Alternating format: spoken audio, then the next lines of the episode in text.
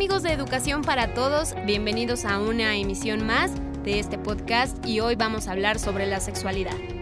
Saca pluma y papel y apuntaremos lo más importante, porque al terminar daremos inicio a la mesa redonda. ¡Comenzamos!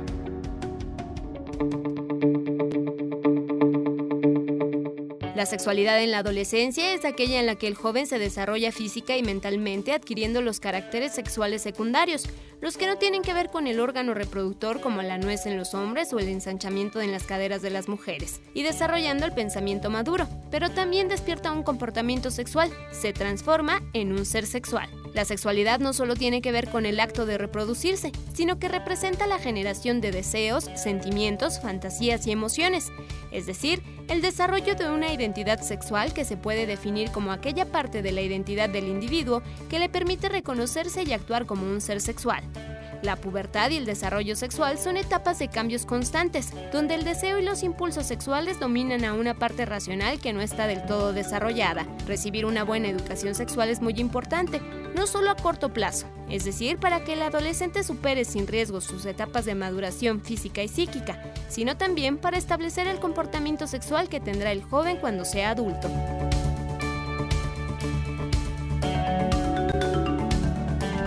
El concepto de sexualidad hace referencia al modo de sentir esta condición de hombre o mujer. Es una vivencia subjetiva, mi manera peculiar de ser hombre o mujer en la medida en que vivo rodeado de otros hombres y otras mujeres y cómo me siento orientado hacia los hombres o a las mujeres que me rodean. De la misma manera que todos somos persona, pero tenemos distinta personalidad. Todos pertenecemos a un sexo, pero tenemos diferente y única sexualidad. Mucho se ha escrito y mucho se ha hablado acerca de la adolescencia, y cuando se le asocia con la palabra sexualidad se nos viene a la cabeza datos y estadísticas, los cuales aumentan cada año el número de embarazos no deseados, polémica acerca de la facilitación de la píldora del día después, las primeras relaciones sexuales suelen ser sin protección, el consumo de alcohol y la espontaneidad como causa de la no utilización del preservativo. De esto ya hemos debatido mucho, de esto ya sabemos mucho. Me gustaría cambiar el alarmante real discurso por otro no menos real. ¿Qué cambios experimenta el cuerpo y cómo lo viven los chicos y las chicas? La atracción, el enamoramiento, el amor, el ideal de belleza, el interés por la erótica, la primera vez, el papel que juega la educación sexual. Todos estos son elementos que tienen que ver con la sexualidad y que se viven de forma intensa en esa etapa de la vida. Y aunque cada persona en función de su educación, sus experiencias, su personalidad lo vive de forma única y peculiar, encontramos que se puede distinguir dos formas sexuadas de vivir esta realidad, la de los chicos y la de las chicas. Cada hombre y cada mujer lo es a partir de unos caracteres sexuales primarios, los genitales, y unos caracteres sexuales secundarios que son efecto de los primarios, vello corporal, distribución de la grasa, estatura, peso, desarrollo muscular, voz, tanto los caracteres sexuales primarios como los secundarios tienen unos referentes en lo biológico, pero en la construcción del sexo, hombre-mujer, no solamente son determinantes las cuestiones puramente biológicas, también hay continuas e inevitables influencias de roles, estereotipos, expectativas sociales, lo que la sociedad considera más adecuado a uno u otro sexo, criterios educativos, estos son los caracteres sexuales terciarios o género desde otros enfoques. La conjugación de todos estos elementos da lugar a personas muy distintas unas de otras. Creo que todos los aquí presentes estamos de acuerdo en que existe cierta unanimidad en la expectativa social de cara al sexo, que se espera de un hombre y de una mujer, aunque esto va cambiando de unas generaciones a otras. Se intuye un cierto hilo conductor. Cada cultura tiene unas líneas de expectativa que son percibidas implícita o explícitamente por cada persona y cada persona se adecua como puede a esas expectativas. Ser chico no es solo etiquetarse y que me etiqueten como chico, también es una tendencia a actuar de una determinada manera. La pubertad es el proceso por el cual el organismo infantil se convierte en el organismo de adolescente. Un cuerpo de niño o niña se convierte en un cuerpo de hombre-mujer. La adolescencia es más extensa. Es un proceso de desarrollo corporal, endocrino, psicológico y social que va más allá del cambio físico. La pubertad es la confirmación corporal de la identidad sexual. El niño o niña ya saben lo que era, pero ahora el cuerpo se lo asegura con estos cambios. Cambia la forma de vivir su realidad como hombre o mujer. Los chicos que maduran antes tienen una imagen corporal más positiva, un mejor autoconcepto, mayor popularidad. Los que maduran más tarde pueden tener un peor autoconcepto o una pobre imagen corporal. Las chicas que maduran antes de la media tienden a estar más descontentas con su imagen corporal y a tener peor autoconcepto, que las que maduran en el momento de la media edad, aunque también hay que destacar que esto está cambiando, pues cada vez es más habitual encontrar a chicas que están encantadas con su madurez temprana, ganando en autoestima y liderazgo, pues se acercan antes que otras chicas de su misma edad a lo socialmente deseable. La figura corporal del adolescente cambia tan sustancialmente que es como si fuera otro, aún siendo el mismo ante el espejo social y ante sí mismo. Somos corporales. Nuestro cuerpo y nuestra figura corporal mediatizan nuestros pensamientos, deseos, afectos y conductas. De aquí que sea tan importante aceptar el propio cuerpo para tener confianza en uno mismo y abrirse a los demás sin miedo y dispuestos a seducir e interesar.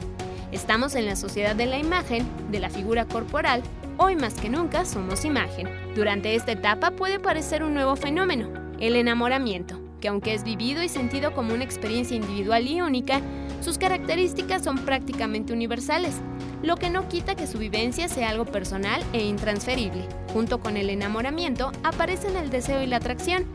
El deseo sería la energía de base, la necesidad que surge de buscar satisfacciones eróticas. La atracción es la dirección que toma el deseo. Hablamos de algo más que una necesidad. No vale todo para calmar esa necesidad. La atracción está influenciada por la propia orientación del deseo, las preferencias personales, las experiencias anteriores y la cultura. La persona objeto del enamoramiento aparece como única e insustituible, mientras el deseo y la atracción están abiertos a multitud de objetos posibles. El enamoramiento supone deseo sexual, aunque no es necesario que se viva de modo explícito, amor platónico y atracción. Ahora la persona a la que se dirige el deseo y la atracción se convierte en única, insustituible y exclusiva.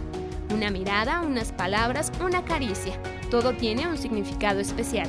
Este fenómeno pasa a convertirse en el eje central de la vida psíquica del sujeto. El enamorado se convierte en el centro de atención. La fantasía. Las novelas, los cuentos y las películas suelen terminar antes de que el enamoramiento se desinfle, con lo que a veces chicos y chicas tienen sensación de fracaso cuando esa fase empieza a cambiar. Creen que su amor no funciona, cuando sencillamente está evolucionando. Sería deseable presentar modelos que vayan más allá de él y fueron felices y comieron perdices.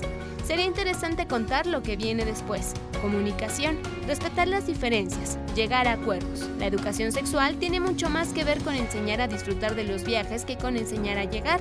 Parece más sensato invertir en toda la erótica y en todas las veces de todo que en una única vez de un coito. En todas las etapas de la vida es importante sentirse reconocido, pero en la adolescencia suele haber falta de seguridad en uno mismo.